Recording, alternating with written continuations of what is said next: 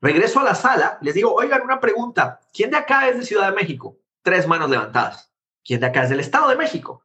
Otras cuatro manos levantadas. ¿Quién de acá no es de Estado de México, Ciudad de México? 80% de la sala con manos levantadas. ¿Quién acá se tomó un bus para llegar acá? La mitad de la sala. Y, y bus es lejos. ¿Quién acá se tomó un avión? La otra mitad de la sala. Y digo, oigan, yo me subí un avión, Freddy se subió un avión, todos ustedes subieron un avión para juntarnos en Ciudad de México para tomar este curso. Sí. Oigan, y si lo hacemos en línea, ¡ah, increíble, tal! ¿Y nos pagarían lo mismo? No, tiene que ser más barato. Y yo, ok, perfecto. El mercado ha hablado. Ahí está la oportunidad. Hola, soy Alex Galvez y esto es Fundadores, el podcast donde me dedico a tener conversaciones con fundadores de startups latinoamericanas para deconstruir sus experiencias, su historia, sus errores, sus aciertos y así encontrar los aprendizajes, herramientas e inspiración que tú puedas aplicar en tu día a día. Bienvenido. ¿Qué tal, mis tetuchinis? Hoy estoy con Christian van der Henst, COO y cofundador de Platzi, la plataforma de educación online más grande en español. Hablamos de maestros del web una de las primeras comunidades para programadores en español. Nos platica cómo conoció a su cofundador Freddy y cómo comenzaron los primeros cursos de lo que después sería Platzi. Además, hablamos de su paso por YC. Fue la primera startup de Latinoamérica que recibieron inversión de YC. Espero que disfrute esta plática con nada menos que Christian van der Henst. Christian, bienvenido a Fundadores. Bueno, muchas gracias. Gracias por la invitación. Gracias a ti por estar aquí. Lo primero que me gustaría saber de ti es cómo nació Maestros del Web una de las primeras comunidades en español en, Internet de desarrolladores? Me encanta contar la historia de maestros del web porque todo el mundo piensa que un plan de negocios y una estrategia. Y la realidad es que simplemente era una, un, un, chico curioso. Yo acababa de cumplir 16, 17 años, creo yo, y estaba navegando por Internet y aprendí a hacer páginas web por accidente. Lo mío fue una serie de accidentes. El primer accidente fue que un día estaba buscando información, creo que de videojuegos, como muchos ñoños, y de repente llegué a una página 404 que no existía. Y Angel Fire, esta comunidad, tenía un 404 increíble que decía, la página que estás buscando no existe, pero tú la puedes crear. Y mira qué mensaje tan poderoso. Es como de, ¿cómo así? Yo puedo crear una página. Entonces yo creé una página, aprendí HTML y luego cuando buscaba cosas en español, en Altavista, en Hotbot, no habían resultados. Era como, ¿cómo hacer una página web? Nada, te juro. Imagínate buscar eso en Google y que te salga, no hay resultados o, o did you mean how to build a web page? Algo así era la internet de aquel entonces. Entonces dije, listo, pues ya que aprendí, lo voy a hacer y así creo esa comunidad. La historia de Maestros del Web es curiosa porque empezó como una comunidad para webmasters porque había una organización de webmasters internacional. Y yo quería tener una sección en español. Hoy es muy fácil que tú como mexicano o yo como guatemalteco pensemos, quiero hacer algo en español.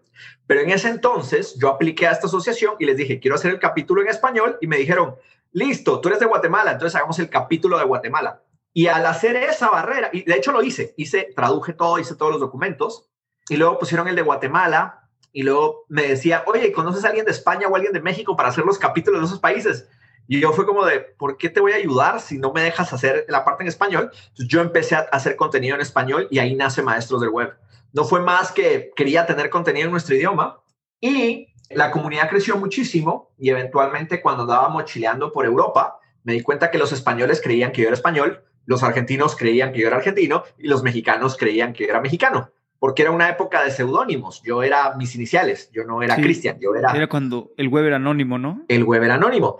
Este, este famoso meme del perro, ¿no? Que sale en la computadora y dice, In the internet they don't know you're a dog. Totalmente, totalmente. Y básicamente lo que pasó fue eso, fue como de, todo el mundo creyó que yo era local y era curioso porque yo hablaba en un español muy neutro o escribía lo más neutro posible, además era muy técnico y la gente creía que era local y yo y siempre he sido muy curioso por las costumbres de la gente. Entonces, si yo tenía una charla con españoles y me hablaban de cosas de Madrid, yo sabía dar los cues y tal y eventualmente me volví medio camaleón. Eso me hizo darme cuenta que mi comunidad era más grande fuera de mi país y entonces empecé a viajar a conocer a esa misma comunidad. ¿Y qué pasaba por tu vida en estos momentos? O sea, además de maestros del web, pues ¿qué estabas haciendo de, pues, de estudios, de intereses o de otro tipo de cosas? Yo estaba terminando el colegio, estaba en mis últimos años del colegio mis padres nos conectaron a internet con estos modems de 14.4 que hacían ruidito el, para, para conectarse. Gastábamos mucho dinero en líneas telefónicas. Recuerdo alguna vez a mi padre regañarme como de, ¿por qué vives conectado a eso de internet? Yo era un estudiante promedio, me gustaban las, las clases, me gustaban mucho las, las clases de historia, era bueno para matemáticas, me, me, gustaba mucho esa parte y me apasionaban los computadores. Eso creo que fue porque mi padre llevó un computador temprano a casa y me enseñó un principio muy maravilloso que cuando yo arruinaba el computador, él llegaba a la casa y decía, bueno, entonces formateémoslo, formateémoslo juntos. Nunca me regañó, me regañó por mil cosas. O sea, mi, padre fue el típico latino que me podía regañar por mil cosas, pero si yo desconfiguraba algo del computador, él se sentaba a mi lado y lo arreglábamos. Y esa curiosidad llegó mucho a, a lo que, a cómo yo creé estas comunidades. Claro, y bueno, luego supe que en la escuela, digamos que estudiaste en varios lugares, te cambiaste mucho de escuela y todo eso, pero me gustaría irme directo a la maestría que hiciste en España, porque creo que fue una parte importante en tu vida y el ambiente que se respiraba en, en España cuando llegaste. Yo hice una maestría, yo quería ser académico, yo, yo quería ser profesor, yo, yo cuando fui a la universidad me encantó, eh, los profesores eran como los que tenían el conocimiento, los que te enseñaban, y empecé a juntarme con muchos asistentes de clases y, con muchos teachers assistants y con muchos profesores. Me dieron algunas clases, yo empecé a dar algunas cuantas clases en la universidad y luego surgió la oportunidad, habían unos puestos para enseñar temas de Internet, networks, diseño web, cosas por el estilo. Y yo apliqué, como yo quiero ser profesor, yo puedo enseñar eso. Y curiosamente, llevo una entrevista donde uno de los, de los decanos se acerca y me dice, listo, ¿qué maestrías tienes? Y yo, ah, estoy en primer año de, de administración de sistemas, todavía no tengo ni, nada, y me dijo, wow, usted tiene el conocimiento, pasa la prueba técnica, pero para ser profesor en esta universidad usted tiene que tener una maestría. Y me dejó muy marcado. Entonces, yo automáticamente me pongo a pensar, listo, necesito una maestría. Si mi sueño es ser profesor, necesito una maestría, ¿cómo llego ahí rápido?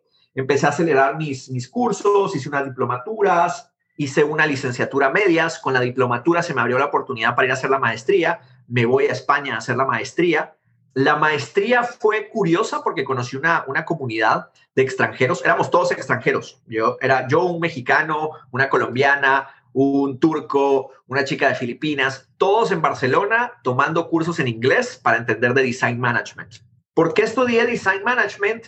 Porque yo trabajaba con gente creativa. Yo creo que fundamentalmente los que hacen desarrollo en general, los programadores, los creadores, son artistas y los artistas es bien difícil administrarlos, es bien difícil hacerles management. Me sigue pasando en Platzi, como de, uy, este programador es increíble. Y yo, ah, ok, eso significa no van a haber horarios, no van a haber, va a ser difícil meter esto en unos OKRs, tal.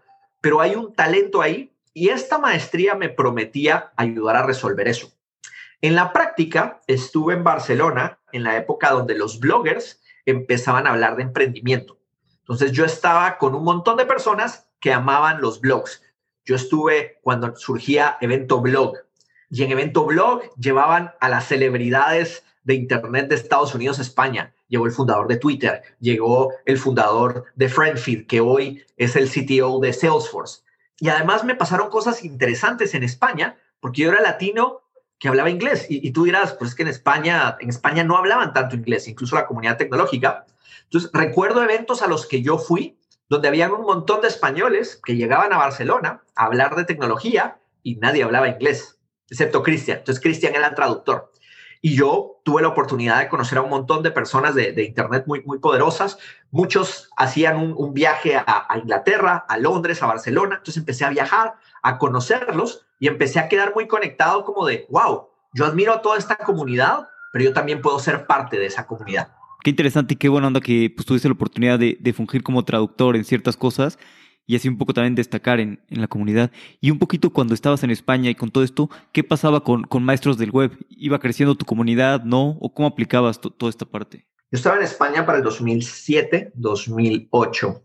Para el 2008, maestros del web y particularmente su foro tenía millones de visitantes cada mes. Era una locura. El, tráfico ya estaba descabellado. Yo había tenido, aquí ya tenía, había tenido que aprender cómo escalar servidores. Tenía un pequeño equipo que me apoyaba desde Guatemala. Teníamos múltiples servidores. Había repartido nuestras bases de datos y toda la estructura. Y mantener esa comunidad viva era muy, era difícil. Y servidores físicos, además, ¿no? Naturalmente servidores físicos, aprendí de colocation. O sea, yo me acuerdo cuando tuve que elegir, yo en un momento estuve comprando piezas de computadores para armar servidores y mandarlos a un data center. Hoy abres tu consola y listo, acá estamos, Docker, AWS. es más complicado hoy muchas cosas, pero por lo menos arrancar la infraestructura más difícil. Y Maestros del Web ya era muy popular, la, la comunidad estaba muy, muy inquieta y había muchos usuarios apoyándonos desde varias partes de Latinoamérica y de España. Para este entonces yo ya hacía reuniones y hacía eventos. Y lo curioso era eso. Yo en España me sentía como un extranjero y como un estudiante, pero cuando iba a ciertos eventos, yo era el fundador de Maestros del Web.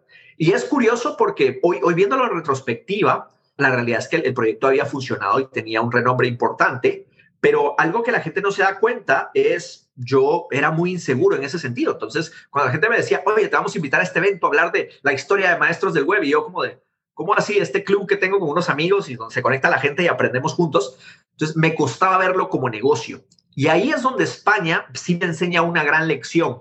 Y es que yo empiezo a conocer a emprendedores que me demuestran lo que era tener seguridad yo conocí personas que de verdad tenían un proyecto, acaban de montar un website, tenían 10 visitantes llegaban y hacían el pitch, el elevator pitch, el yo tengo este proyecto y vamos a cambiar la inmobiliaria de España. Y hubo algo que me chocó, como con varios amigos que me decían, wow, Cristian, mira cómo se venden estas personas y tú eres exageradamente humilde. Tienes que empezar a hablar mejor de tus proyectos. Y, creo que ese grupo de amigos y esa generación me ayudó a confiar en, oye, creé algo importante, creé algo muy grande, que hoy todavía veo como un defecto para muchos emprendedores en Latinoamérica, que tienen proyectos increíbles, no tienes idea de la cantidad de talento técnico increíble que hay en Latinoamérica, y tú lo ves y dices, wow, esto es increíble, y ellos como, ¿de verdad? ¿En serio? Y, les da miedo, o a veces cuando yo me acerco, Platzi ha tenido bastante fuerza y éxito, me acerco a veces con muchos pequeños emprendedores y me, me hablan como con cierta reverencia de, uy, Cristian, tú que tienes que ver esto, tal. Y yo digo, hey, wait, wait, wait, ¿qué estás haciendo? ¿Por qué es importante? ¿Por qué es divertido?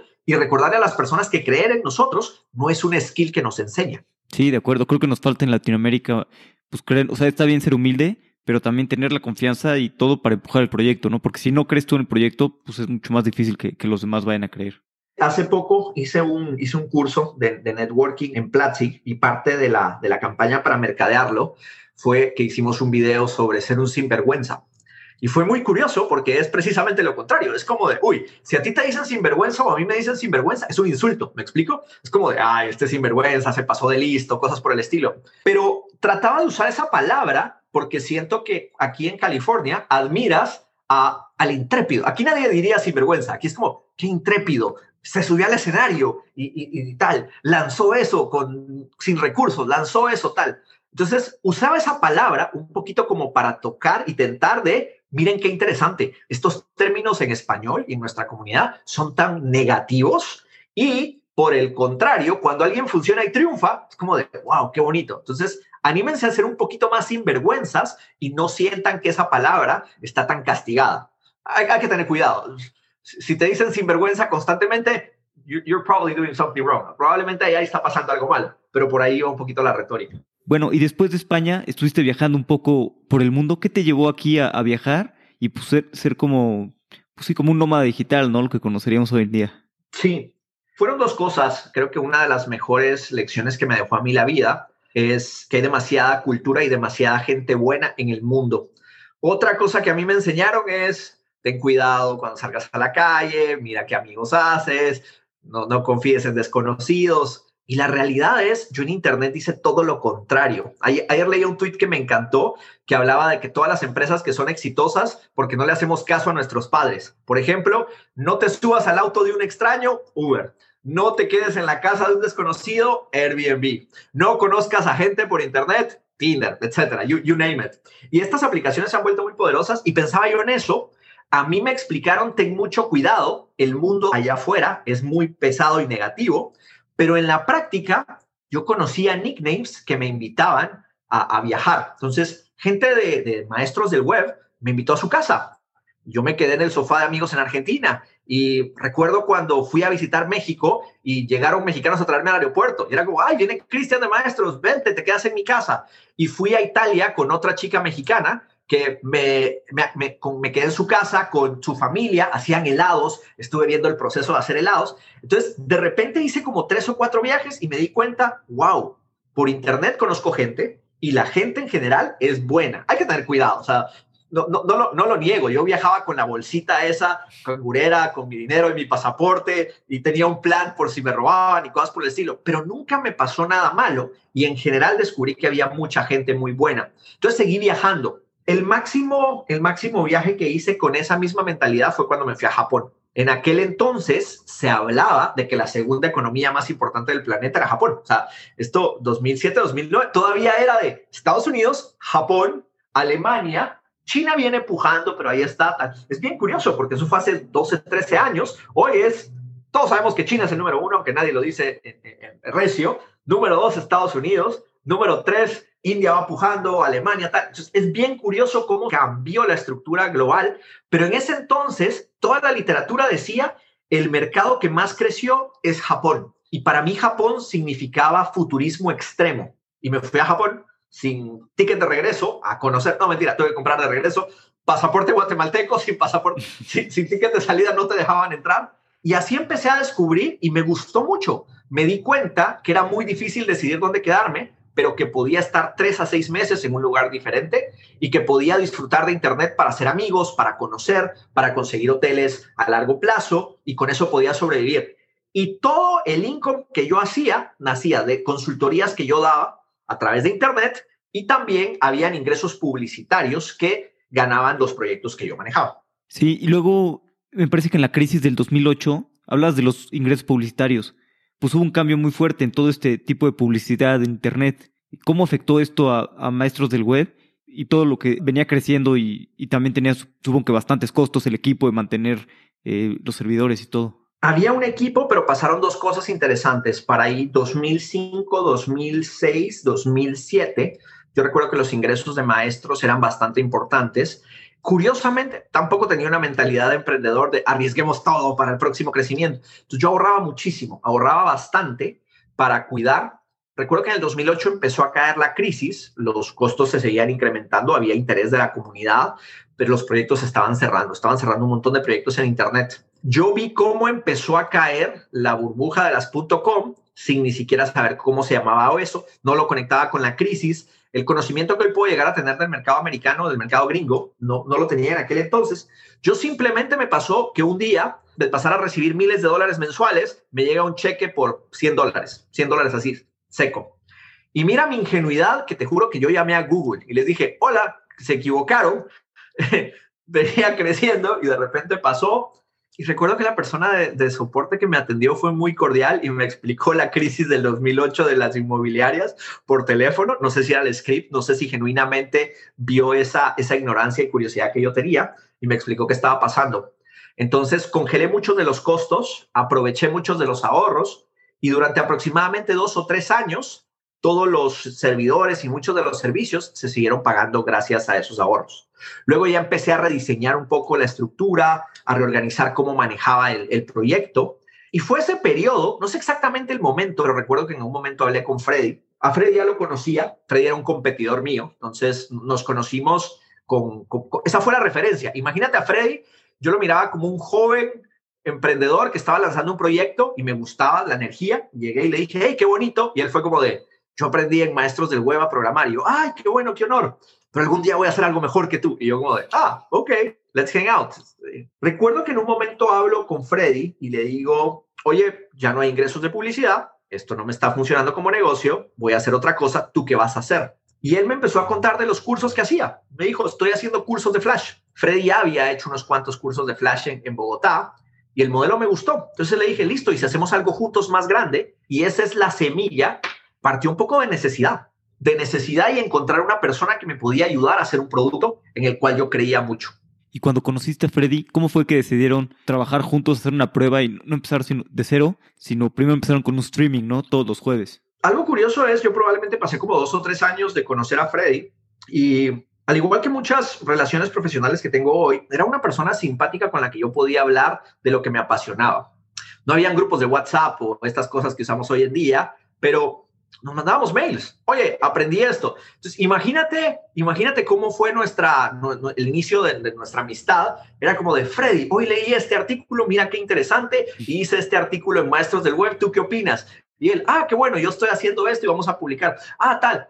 Me acuerdo mails largos para intercambiar un link. Oye, qué interesante. Y vi que escribiste tal artículo, entonces yo lo quiero complementar acá. ¿Me pondrías un link? Y todo el ritual de, oh, sí, claro, yo te pongo un link y te enlazo y deberíamos de hablar con este otro blogger y cosas por el estilo. Esa fue la relación. Empezamos hablando mucho por email, luego empezamos a chatear. Yo siempre digo que amistades de esa época se definieron porque llegó el chat, porque de repente usábamos MS Messenger, Google Messenger y ahí empezábamos a charlar y de repente empezamos a pensar cómo hacer algo juntos. En un viaje que él hizo a un evento en, Guatemala, recuerdo que saqué la cámara de video. Me gustaba mucho hacer fotos y hacer videos. Saqué la cámara de video y le dije, hey, hablemos de proyectos y seamos críticos con porque probablemente esos eran nuestros almuerzos. Fred y yo y otros amigos en los almuerzos era, oigan, ¿vieron el sitio de tal? Sí, yo revisé su código y tiene mal tal cosa. Uy, sí, está usando este framework y está muy saturado y tal. Entonces, imagínate, éramos muy técnicos en ese plan de, ah, sí, y yo le hubiera puesto un botón y, falla el CTE. Entonces, revisábamos mucho desde producto. Algo curioso que la gente no ve, y eso es muy, eso es muy divertido para la nueva generación. Hoy la nueva generación me reconoce a mí, a Freddy, como los fundadores de Platzi. Eso, es, eso, eso soy para la, gran mayoría de las personas que hoy me conocen o que hoy saben de mi trabajo. Yo creé Platzi. Poca gente sabe de la historia detrás, poca gente sabe de que hacíamos producto, de que programábamos, de que yo programé un foro desde cero, de que Freddy programó un foro, de que montamos servidores y todo ese tipo de cosas. E incluso me pasa con personas que llegan al equipo porque es, cada vez es más difícil contar esa parte de la historia. Y entonces de repente, oye, deberías de hacer tal cosa sí, sí, sí, nosotros los de producto nos encargamos. Y, es como de, oye, ya, ya no lo hago en el día a día, pero me importa. Y más importante, consumo producto todo el tiempo. Hoy, yo que consumo tantos productos y tantas aplicaciones en mi teléfono, soy quien llega y da más sugerencias de, ah, esto debería de nuestra aplicación y nos falta esta cosa y hay un bug. Entonces, es interesante cómo nosotros somos product people que se volvió emprendedora.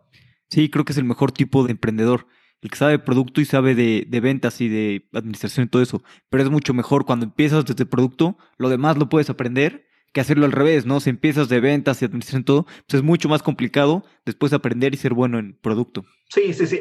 Vender es difícil, pero aprendes. Exacto. Hace, hace poco estaba hablando con el VP de finanzas y le explicaba cómo me cuesta a mí hacer ciertas ventas y me miraba y me dice, tú crees, pero esto te hace... Entonces fue bien curioso porque empezó a reforzar las cosas que yo hacía bien, que yo no sabía. Entonces, conceptos de ventas que por osmiosis básicamente he, ido capturando. Cristian, hiciste esto y el discovery y el cierre y tal. Y, ah, yo como, ah, yo estaba dando una clase. No, no, no, pero hiciste un ciclo. Entonces es bien curioso entender cómo vas aprendiendo esos conceptos. Sí, y deteniendo un poquito más en cómo nació Platzi, sus primeros cursos, los que hicieron, fueron, fueron presenciales. Si mal no me equivoco, fue el primero en Argentina y el segundo en México. Sí. Platícame un poquito, pues entiendo que no les fue tan bien el primero en Argentina. ¿Cómo fue esto y después por qué decidieron pues, hacer este segundo en México? Realmente con Argentina hicimos un pequeño Excelito.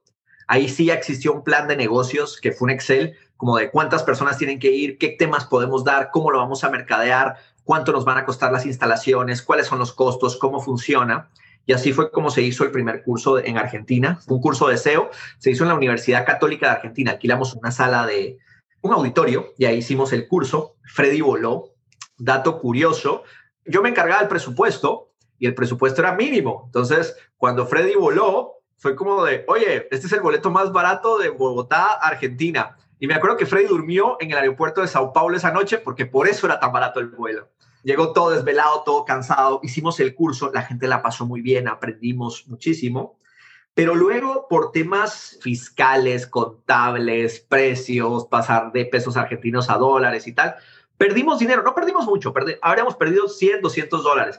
Pero sí recuerdo que fue simbólico porque estábamos molestos. Era como de, algo, algo salió mal de la fórmula. Fue como de alguna variable no pensamos y no debimos haber perdido 100 dólares. Hubiéramos ganado 5 dólares y ya hubiéramos conseguido un éxito. Entonces, es curioso porque yo siempre digo, no se ganó y, consideramos que no fue un fracaso, pero no un fracaso de, esta es una mala idea, sino de, hmm, hay que darle una vuelta de tuerca a esto. Algo falló allí. Y lo hicimos en Argentina porque yo vivía allá y tenía un mercado interesante, creíamos mucho en esa comunidad, pero sabíamos en, el corazón que donde teníamos más estudiantes candidatos a tomar nuestros cursos era en México. Pero siempre le teníamos miedo a México. Algo, algo que tienen que entender, y, esto es importante para los mexicanos que nos, que nos ven, Freddy y yo le tenemos un respeto y una admiración increíble a México como mercado y como país. Queremos mucho a, a México, es una tierra adoptiva para nosotros muy querida, pero también en aquel entonces y hasta el día de hoy, México es ese país duro. Es de, hay, hay, mucha amabilidad, hay mucha cordialidad, todos pueden hacer negocios, pero también hay que saber hacer los proyectos, hay que organizarlos, consigue buenos abogados, buenos contadores, ten cuidado con las leyes, tal. México siempre es como grande, pero difícil. Es, esa es un poco como la, la revelación. Nosotros empezamos a hacer unos cuantos cursos desde, desde México y el primero fue un curso de HTML5. De diseño, de diseño web, hicimos el mismo curso de SEO. Lo interesante fue que el de México ya tenía las variables correctas, tenía un, un, un ajuste de precios y el agradecimiento del mexicano fue, fue muy querido. No, no voy a, no voy, I'm not going to play favorites aquí, no voy a decir cuáles son nuestras audiencias favoritas, pero sí puedo decir que si no hubiéramos hecho ese curso en México, probablemente Platzi no estaría acá.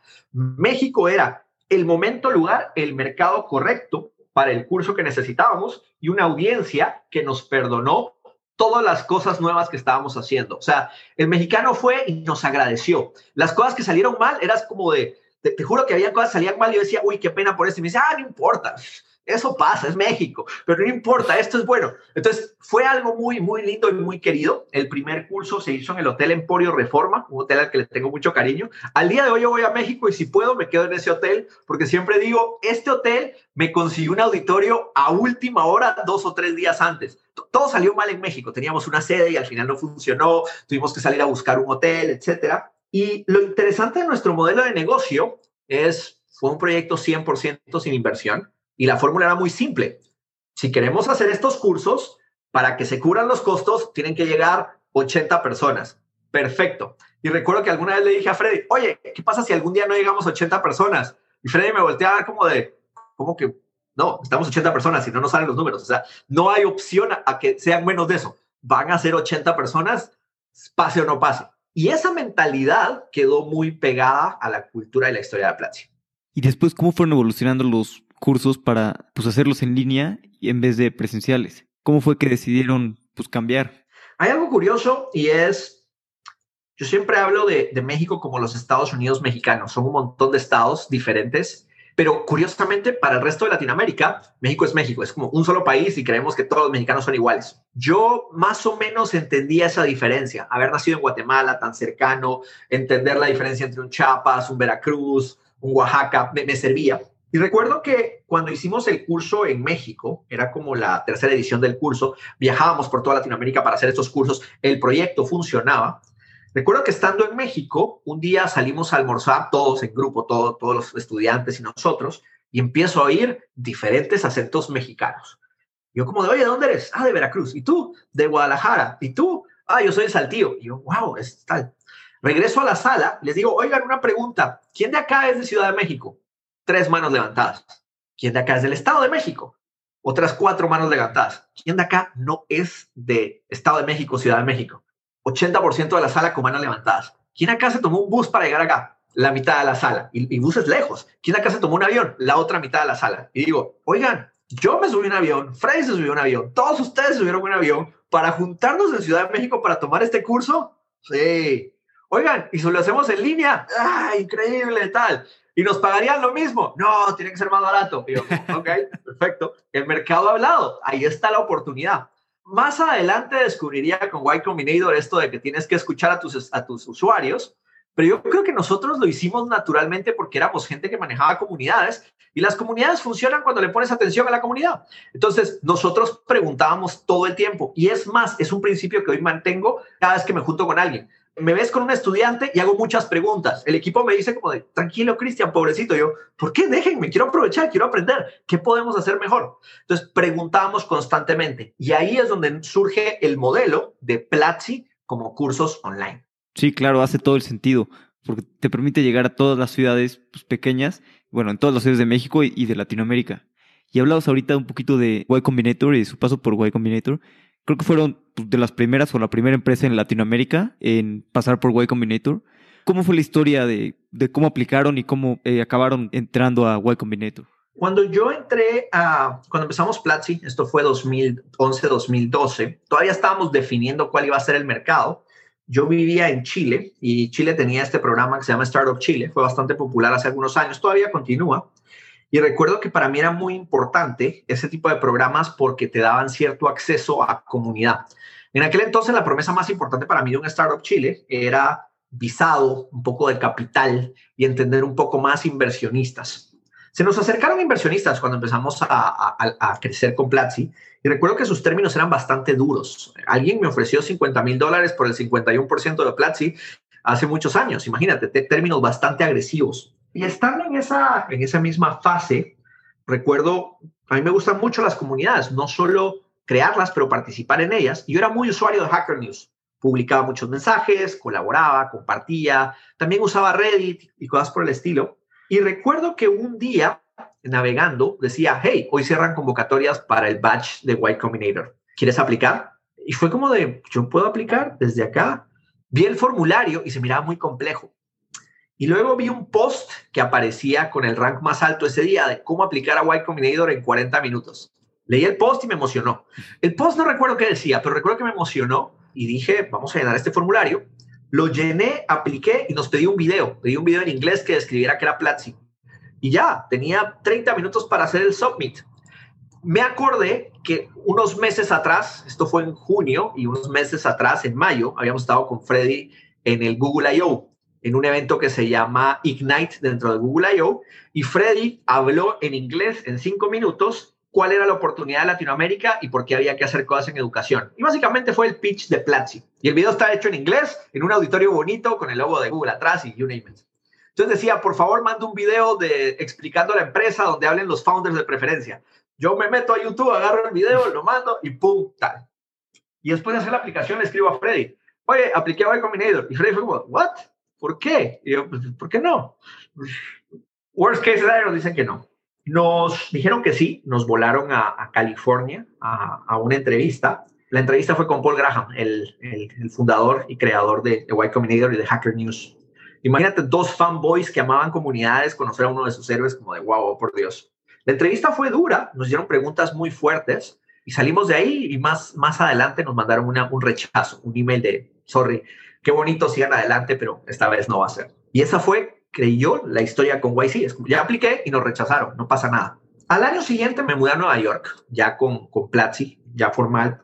La primera oficina que tuvimos en Estados Unidos fue en un coworking en, en Nueva York, en, Wall Street, para, para muy, muy curioso, ahí terminamos. Y en un evento de tecnología para latinas en tecnología, había un evento de latinas en Nueva York en tecnología y un día, por favor, dijeron que invitara a sus, a sus amigos latinos y llegué, me estaba tomando una cerveza Conozco a otra, otro emprendedor que hacía non-profits de educación y había sido parte de YC. Llego yo y le digo, oye, qué admirable lo que estás haciendo, me he enterado de YC, felicitaciones, tal. Le cuento de Platzi y me dice, perfecto, aplica. Y yo, ya apliqué y nos rechazaron. Y te juro que, mira, mira cómo es eso de latino de, ya me dijeron que no, muchas gracias, ya está. Y me dijo, perfecto, aplica de nuevo. Y yo, pero ¿por qué? Si ya me dijeron que no. ¿Qué importa? La gente sigue aplicando, sigue aplicando hasta que vuelvas, hasta que entres. Esta vez yo te voy a recomendar, yo les voy a contar que te conocí y que tu historia me gustó. Aplicamos, volvimos a entrevista y nos aceptaron. Entramos a, entramos a YC. En ese batch, Winter 15, habían otras empresas, hay unos colombianos, había una empresa de Argentina, había una empresa, sí, esos eran, eran éramos como dos o tres founders latinoamericanos. Casi todos ellos hacían cosas para Estados Unidos Platzi fue, en efecto, la primera empresa haciendo proyectos para Latinoamérica que entró a YC. Ese es el, logro más importante. Y muchas personas, la realidad es que junto con estos compañeros, todos dijimos, fuimos los primeros latinos en, en YC, porque lo fuimos. Tres empresas a la vez, pero en el primer batch. Y nosotros teníamos la diferencia que lo estábamos haciendo hacia Latinoamérica. YC empezó a pensar mucho en diversidad, hoy es uno de sus valores más importantes. Cada batch hacen un reporte de los latinos que están dentro de YC, los afroamericanos que están en YC, las mujeres que están en YC, y creo mucho en esa métrica. Se ha vuelto muy trivial aquí en Estados Unidos que, que hablen de diversidad, pero con ellos lo veo y la realidad es que nosotros también hemos tenido un impacto muy fuerte. Los fundadores de Latinoamérica hacemos mucho ruido, estamos más conectados, nos apoyamos un montón. Cuando un latinoamericano quiere entrar hoy a YC, hay como 10 o 20 otros fundadores que lo ayudan y lo empujan. Y YC sabe eso. Es como de, ah, este ya viene súper cargado, ya, ya, ya lo entrenaron, ya lo prepararon pero porque el acceso era más limitado para nosotros y eso le queremos dar un poco la vuelta. Y nuestra opinión ha sido muy fuerte, además que algunas empresas de Latinoamérica han crecido mucho dentro de YC, particularmente Rappi y la gente de Brex, dos empresas de Colombia y de Brasil que han crecido muchísimo y hoy están entre, los, entre las principales empresas que han pasado por esa aceleradora. Sí, y cada batch siguen creciendo y creciendo la cantidad de, empresas latinoamericanas y de founders en, en LATAM. Parte por lo que han logrado pues, Brex, Rappi y ustedes, ¿no? Y muchos otros. Por ejemplo, tú en lo particular, ¿qué le recomendarías a una, persona que está en Latinoamérica, está haciendo una startup y que está aplicando a YC? Primero es curioso porque yo le recomiendo a cualquier emprendedor que aplique a YC. El primer paso. Esto por dos razones. Primero, cuando estás empezando, las preguntas que te hace YC probablemente no las tienes resueltas. Entonces te preguntan cuánto creciste, cuál es tu plan, qué te hace un founder específico. Hay ciertas preguntas que honestamente los fundadores no nos las hacemos, no pensamos en ello. Entonces es bueno contestar eso. Y segundo, hay una pregunta, esto lo he conversado con muchos founders de otros países. Hay una pregunta que me hacen mucho en Latinoamérica. La gente no me pregunta por qué ir a YC, sino me pregunta por qué deberían de hacer YC. O sea, vienen con un entitlement muy interesante. Entonces, no tienes idea la cantidad de latinos que llegan y me dicen, oye, Cristian, ¿tú crees que a mí YC me sirve? Porque yo tengo A, B, C, D. Y a todos le digo lo mismo. Ah, perfecto, ¿ya te aceptaron y los vas a rechazar o me estás pidiendo permiso para aplicar? Las personas que se hacen esa pregunta, el único momento donde deberías de contestarla es, apliqué, me aceptaron y ¿vale la pena hacerlo? ¿Valdrá la pena que yo aplique a esto ya que tengo garantizado un lugar? Es el único lugar donde esa pregunta vale la pena. Y lo contrario es, es una defensa y, lo hemos hecho. Es como de, mi tiempo será bien utilizado para ir a esta reunión. A ver, mejor dile que no quieres ir. Es más fácil a que lo endulces. Entonces, yo recomiendo a todo el mundo que, que aplique. Hoy tenemos un programa de, donde apoyamos a muchas startups dentro de, dentro de Platzi y un consejo que yo doy es vayan hagan YC. Y muchos me preguntan, oye, pero si estás haciendo esto, ¿por qué los empujas a YC? Es porque, ese es un estándar. Ese, si, si, no, si así hablamos como que McDonald's y su Big Mac tienen el índice económico, YC es como el índice de startups. Yo creo que hay empresas que tienen acceso, luego puedes decidir si lo tomas o no, y cada vez el programa se vuelve más amplio, pero así es como yo lo filtraría. Y además, para muchas personas, para muchos emprendedores, lo más interesante que pueden hacer con YC, 500 Startups, Techstars y muchos otros programas que hay afuera es crear una comunidad. Hay una verdad que, que, decimos, que decimos cada vez más recio y es que el, el camino del emprendedor va a ser muy solitario, va a ser muy duro y necesitas comunidad, necesitas un equipo de personas que te apoyen. Entonces, esta es una forma de conseguirlo en un momento clave del desarrollo de tu proyecto. Sí, creo que el camino del emprendimiento es solitario, como bien dices. Y bueno, y lo que ha hecho la comunidad de YC te ayuda, ¿no? Apoya mucho y sobre todo eh, son muy unidos en, la comunidad de, Latinoamérica. Total. Y, también un poquito hablando de esto, de YC, de emprendiendo, he visto también que, hay muchos founders en general pues, levantando capital, de muchos que han hecho MBAs en Estados Unidos y ese tipo de cosas. Pero hablando de diversidad dentro de Latinoamérica, ¿cómo crees que podemos hacer para que haya más emprendedores que no tengan MBA, que no vengan de universidades top, sino que vengan de otros lados y que estén pues en YC o emprendiendo con, proyectos muy ambiciosos y levantando capital para poder impulsar esos proyectos. Yo terminé viviendo en Estados Unidos y en los últimos años he aprendido y he profundizado mucho con todo el tema del racismo, de la diversidad, de la multiculturalidad. Me identifico acá como una minoría latina, me identifico como un guatemalteco que trabaja en tecnología. O sea, es como de excepción a la excepción, a la excepción, a la excepción. Y algo que me gusta mucho hablar de vez en cuando es, aquí hay un problema, pero por lo menos hay un ruido detrás. De, hay una crítica, hay, hay fuerzas, hay movimientos, pero luego vamos a Latinoamérica. Latinoamérica tiene el mismo problema, pero es en silencio. O sea, es, es, en silencio. Ves, ves, a muchos de tu grupo de amigos en, en México, en, Guatemala. Falta más diversidad, falta, falta, color en la piel de las personas, ah, falta diversidad en cuanto a géneros, en, muchas cosas. Y creo que estamos haciendo un peor trabajo para hacer algo mucho más eh, inclusivo. Lo primero que necesitamos son más role models, necesitamos más personas que tienen ese, ese background y no consiguieron ese pedigrí de a dónde estudiaron o de qué familia son o qué contactos tienen. Pero también te diría, tampoco estoy a favor de criticar eso, porque si tú como latinoamericano tuviste la oportunidad de ir a tener un gran título universitario, la realidad es, tú regresas a Latinoamérica y puedes ser el presidente de un banco, vas a tener que trabajar, vas a tener que ganártelo, pero entras dentro de un pool bastante predilecto. Entonces, personas que incluso han tenido esos reconocimientos y deciden emprender, creo que son tan valiosos como quienes no lo hacen. No los defiendo, pero también me encantaría ver a más personas que arrancan desde cero. Desde Platzi particularmente nos interesa mucho cultivar a la persona que tiene talento técnico, al programador, al desarrollador, al artista que crea una nueva aplicación, un nuevo producto. Y su background debe de ser indiferente. Acabamos de lanzar nuestro último, nuestro último programa para startups y casi el 40% de las personas que, que están participando las son empresas que tienen a una fundadora. Eso es fascinante en cuanto a números. Y también muchísimos países que antes no estaban representadas. Entonces ya no es solo hay startups que llegan a Platzi porque de Colombia y de México y de Chile y de, España. No, tenemos gente de Ecuador, gente de Guatemala, de El Salvador, de Honduras, del Caribe. Entonces, definitivamente se está potencializando esto de ser fundador. Importante, muchas de estas personas van a seguir siendo minorías dentro de sus países, pero solo si maximizamos va a cambiar y vamos a tener un impacto más fuerte. Sí, de acuerdo. Y, y muy interesante lo que decía al principio de la diversidad en Estados Unidos. Bueno, al menos allá se habla del tema y aquí pues es un tema que no se toca, ¿no? Y creo que el primer paso para resolver, bueno, para empezar a buscar soluciones es reconocer el problema y de ahí partir para buscar soluciones. Bueno, hablando un poquito de lo que hacen en, en Platzi, pues la educación en línea, creo que hay muchísimas oportunidades en la educación en línea, pues tú, tú lo sabes, y seguro con la pandemia han crecido muchísimo. Pues, ¿cómo haces para tener una educación en línea efectiva y, que sea buena. Claro, no, no lo que existe hoy en día, que es pues, una clase normal hecha en Zoom, ¿no? Eso no es educación en línea, sino realmente crear contenido desde cero pensado para, para que sea en línea.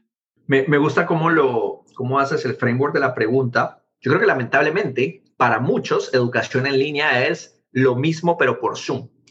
No, no estoy de acuerdo, no creo que eso sea el modelo, pero también tenemos que empezar y aceptar, aunque nos duela un poquito, que esa es la primera experiencia que muchos están teniendo. Entonces, algo que pasó en este, en este último año es que todo el mundo tuvo un acercamiento a la educación en línea. A la mejor educación en línea, bueno, dudoso. Pero es, es, es, como que si de repente todo el mundo probara un taco en todo el mundo. Y entonces vienes y dices, uy, este pobre muchacho en Indonesia no probó los tacos. Y yo, bueno, es una tortilla y tiene carne. La definición aplica, aunque no está tan sofisticado como lo que tú puedes disfrutar en Ciudad de México. Lo mismo está pasando con la educación en línea. Yo creo que hoy todo el mundo está teniendo acceso y está viendo que el modelo funciona y es una opción viable.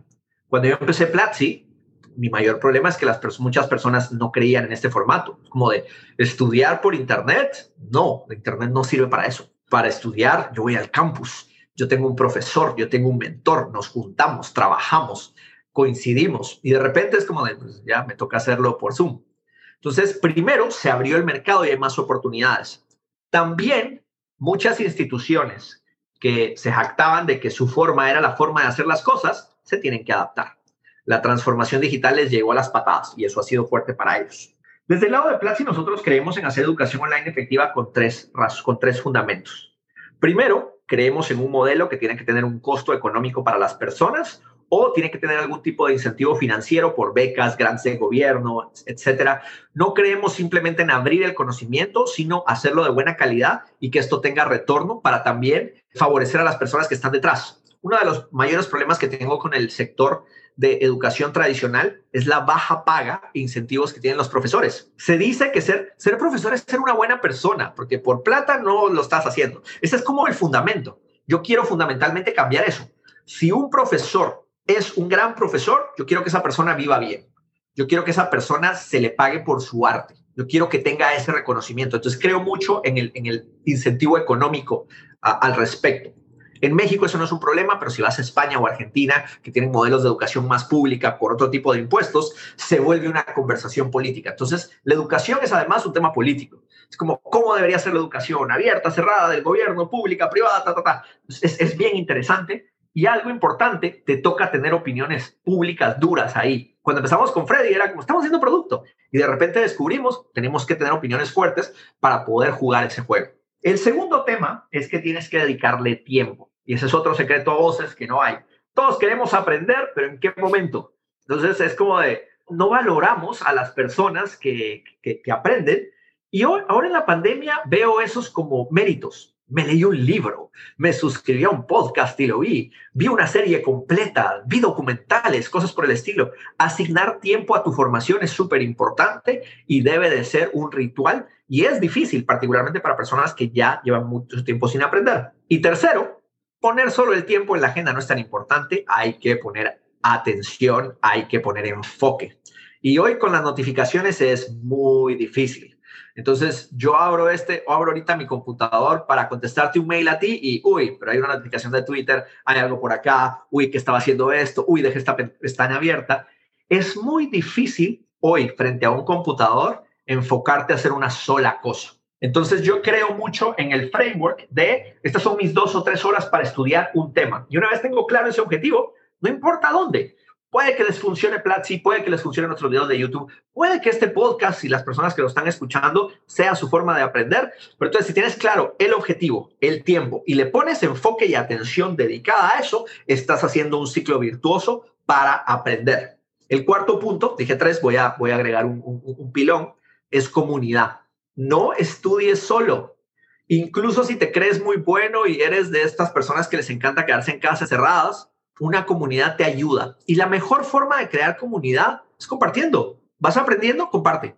Siempre al aprender hay una persona que sabe menos que tú y si tú le puedes desmenuzar ese contenido y ayudarle a que aprenda, tú aprendes también. Los dos son mejores. Entonces, ¿por qué me gusta Platzi? Y aquí viene uno de nuestros principales valores, que es el nunca pares de aprender.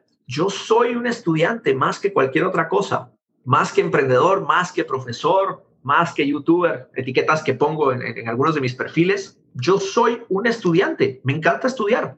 Estudio todos los días. Mi escritorio está lleno de libros, mi teléfono lleno de podcasts que algún día voy a escuchar. Me suscribo a boletines. Tengo demasiado contenido porque cuando tengo claro el objetivo y le asigno el tiempo, puedo ir a consumirlo y puedo aprender.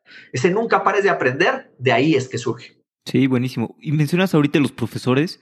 ¿Ustedes qué hacen para remunerar a esos profesores de una manera correcta? O, bueno, no correcta, de una mejor manera y todo. ¿Qué hacen para pues, todas estas personas que he visto que han hecho cursos en, en Platzi? Muy buenos, por cierto, algunos. Gracias. supongo que todos, pero los que yo he visto muy buenos. Hemos ido iterando muchísimo nuestro modelo, pero hoy creo, el, el modelo en el que hoy trabajamos tiene tres principios fundamentales. Primero, pagarle a las personas por su trabajo, incluso si el curso no funciona. ¿Qué pasa? Más con cursos avanzados y con cursos que a veces no, no pasan por cualquier cosa. En Platzi le hemos pagado a profesores por cursos que se graban y nunca se lanzan.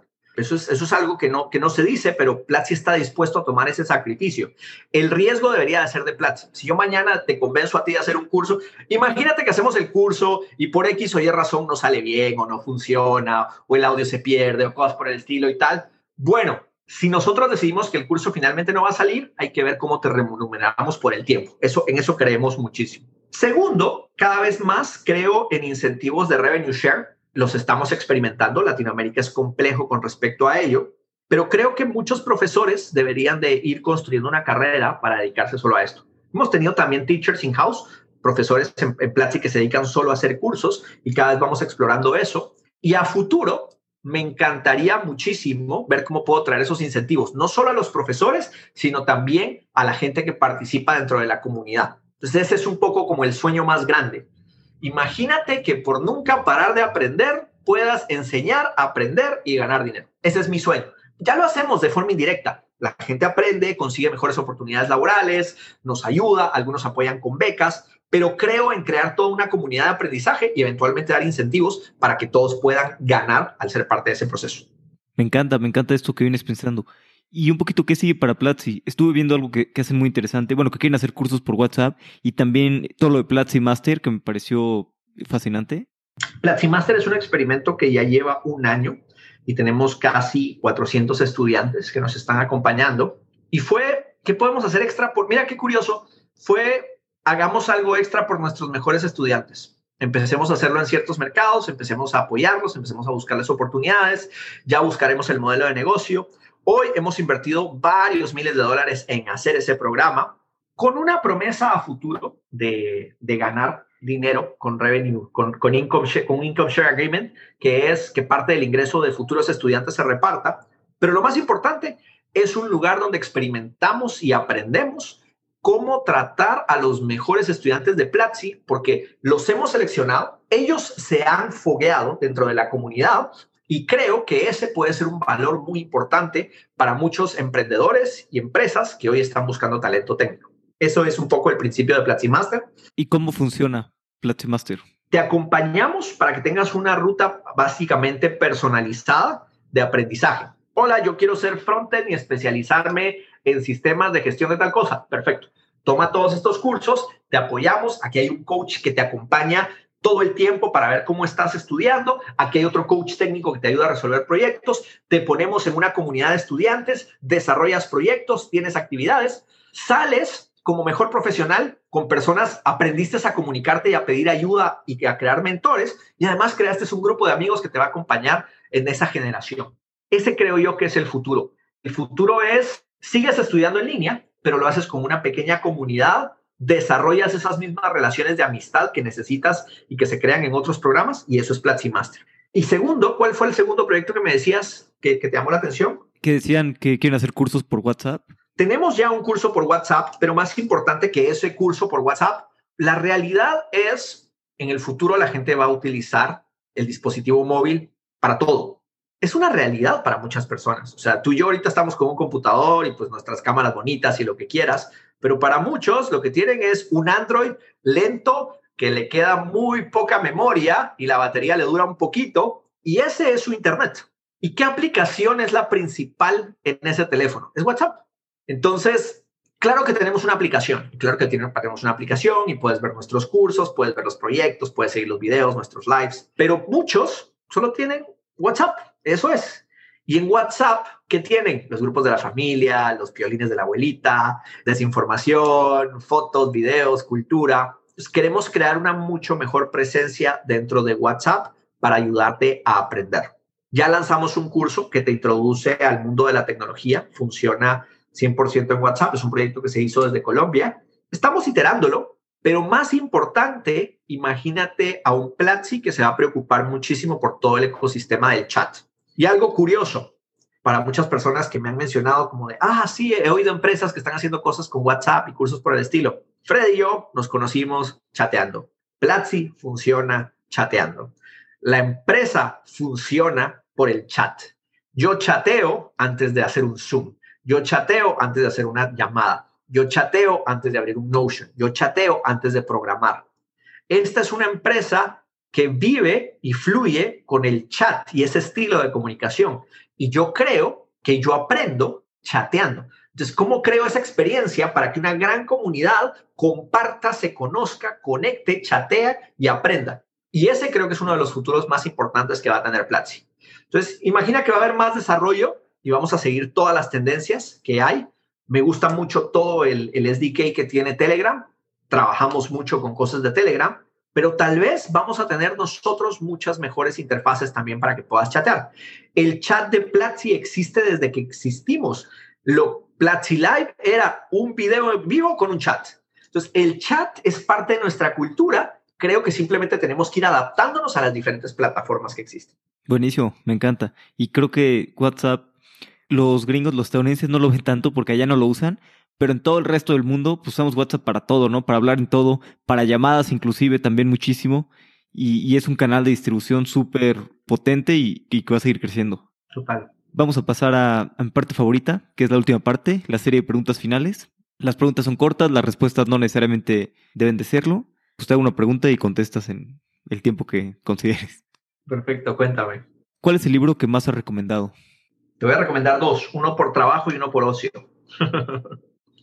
De trabajo, no me canso de recomendar últimamente Blitzscaling. Lo empecé a recomendar masivamente al equipo porque cada vez más Platzi contrata a profesionales con una trayectoria increíbles que no entienden ese parte donde una empresa pasa de startup a scale up. yo sigo considerándome que soy una startup. Yo salgo aquí en California y cuento que trabajo en Platzi y todo el mundo me dice, ¿qué hacemos? Y, tengo que tratar como que si estuviera empezando. Pero si hoy estás en Colombia y en muchos lugares de México, es como Platzi, la gente entiende. Entonces ya la empresa se está, se está, está cada vez mejor fundamentada. Blitzscaling lo escribe Ray Hoffman y creo yo que ese es el libro que te cuenta las historias de Mercado Libre, de Airbnb, de todas esas empresas que ya sabes que funcionaban, pero cómo lograron volverse grandes. Ese libro se lo recomiendo a todo el equipo para que entiendan qué pasa. Además, tiene unas historias increíbles de Mercado Libre.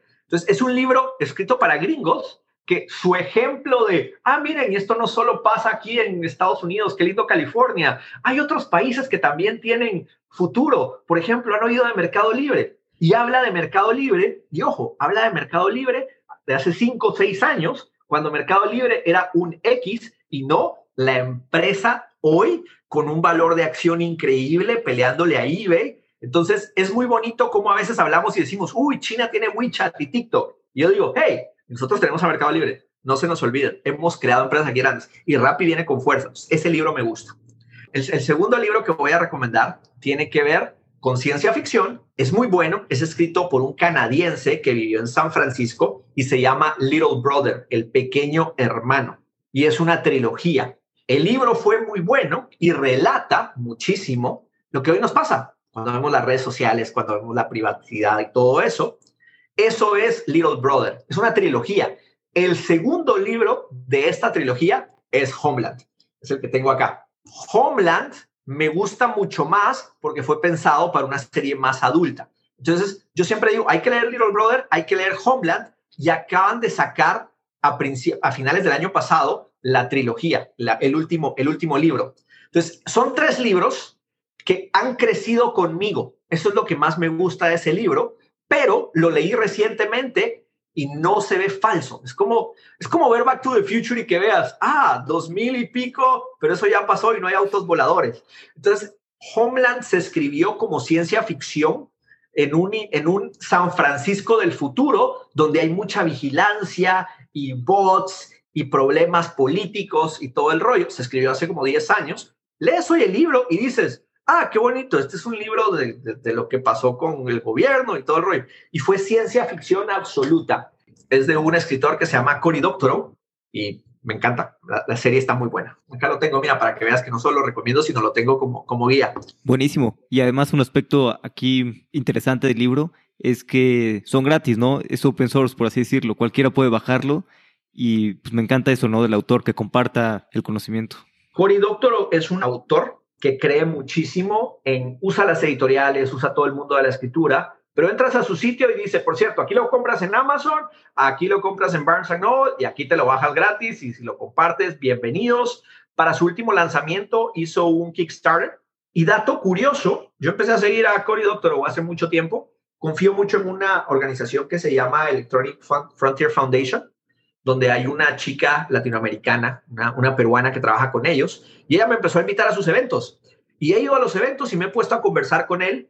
Y algo súper interesante es cuando lo conoces en persona, es súper divertido hablar de él, de cosas que no tienen nada que ver con sus libros. O sea, su, cabeza es este mundo donde sí, yo escribo en Boing Boing, escribo todos estos libros. Oye, pero ¿sabes que me interesa esta cosa súper rara? Ta, ta, ta.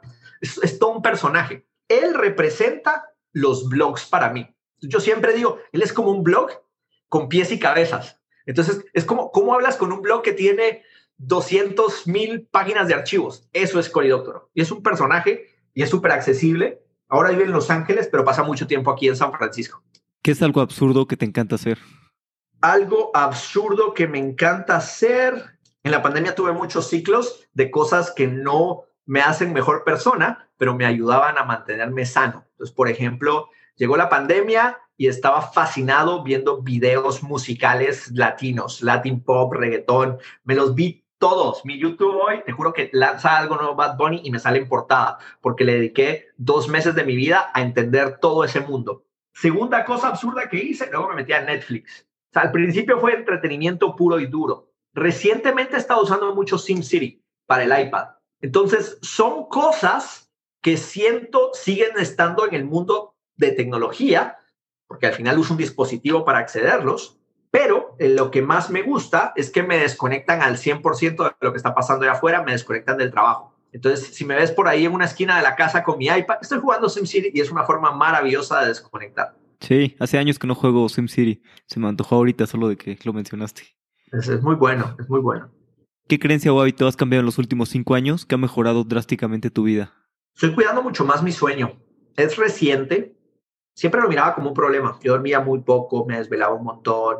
Pero, y esto tiene mucho más que ver con COVID. De las cosas que he leído y que más me, me llaman la atención, hay un estudio que habla mucho de las defensas que uno puede construir simplemente durmiendo mejor. Y luego yo me hago mucho tracking de mi sueño y de cuánto camino y de cuánto ando en bicicleta y de qué como y todo el rollo. Pero el sueño es algo que no le ponemos mucha atención. Entonces estoy cuidando mucho más dormir y cuando tengo que despertarme antes, cuando de, uy, me acosté una de la mañana y mañana tengo una reunión a las nueve, o sea, ocho, voy a dormir poco, pongo la alarma media hora antes y si sé que perdí sueño, antes de empezar el día, medito un rato. Entonces, meditación por lo menos me calma para que el inicio no sea a toda velocidad, que creo que nos pasa a muchos. Es como estamos en la cama, vemos el celular, ¿qué? Que Jeff Bezos ya no es, y pum, de repente ya estás otra vez en, en activo. Entonces, la meditación me ayuda a que empieces tranquilo. Es como cuando empiezas a hacer ejercicio. Uno no, no hace, no sale corriendo, no hace sprint de inmediato, es como poquito a poco vas creciendo. Entonces, creo que el despertar es, es importante. Sí. ¿Has visto Eight Sleep, la compañía? O sea, los colchones. Sí, sí, sí. sí. Nota, curiosa, eh, Alexandra es, eh, de Tijuana, ella hizo YC, yo los vi en el, demo de, de YC cuando salieron, yo llegué al colchón, me acosté en el colchón, qué bonito que están haciendo. Ella llegó y le dije, hey, where are you from? I'm from here, but from Mexico. Ah, hablas español. Y nada, ahí la, ahí la conocí. Eight Sleep me parece maravilloso. Eh, estoy negociando acá eh, para, que, para que mi pareja me, me, deje comprar uno porque no, no está muy contenta de que de repente tengamos más gadgets en la habitación.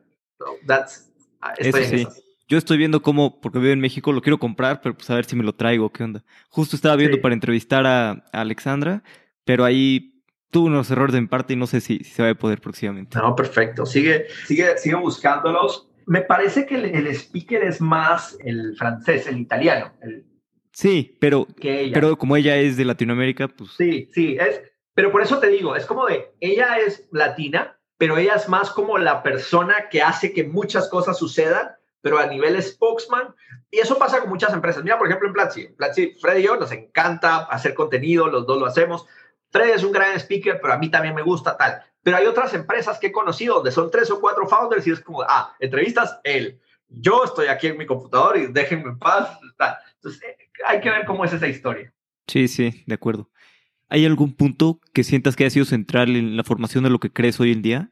Yo tuve la suerte de que mis padres siempre creyeran en, en, en, educación y en formarme bien. Conseguí becas universitarias en su momento por trabajos, apliqué a, a, varios programas educativos. Invertir en educación y en viajes ha sido lo más importante que a mí me...